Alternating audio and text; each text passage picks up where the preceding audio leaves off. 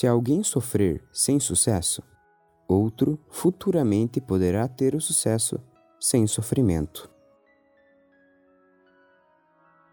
Muitos se questionam do porquê da morte e sofrimento de cristãos evangelistas sem sucesso em pregar a palavra de Deus, que vieram antes de nós.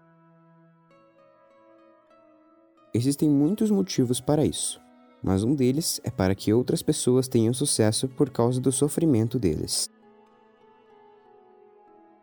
Se não fosse por algumas pessoas, nós não poderíamos pregar a palavra de Deus livremente nas ruas. E eu, não poderia fazer o que estou fazendo. Se você está sofrendo ao obedecer a Deus e não está conseguindo sucesso, saiba que por causa do seu sofrimento, alguém vai ter sucesso no futuro. Não deixe de cumprir sua missão, mesmo que você não veja o sucesso agora.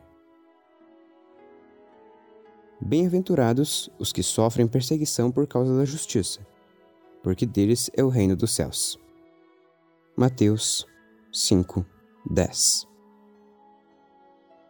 Por Bruno Zata. Até logo.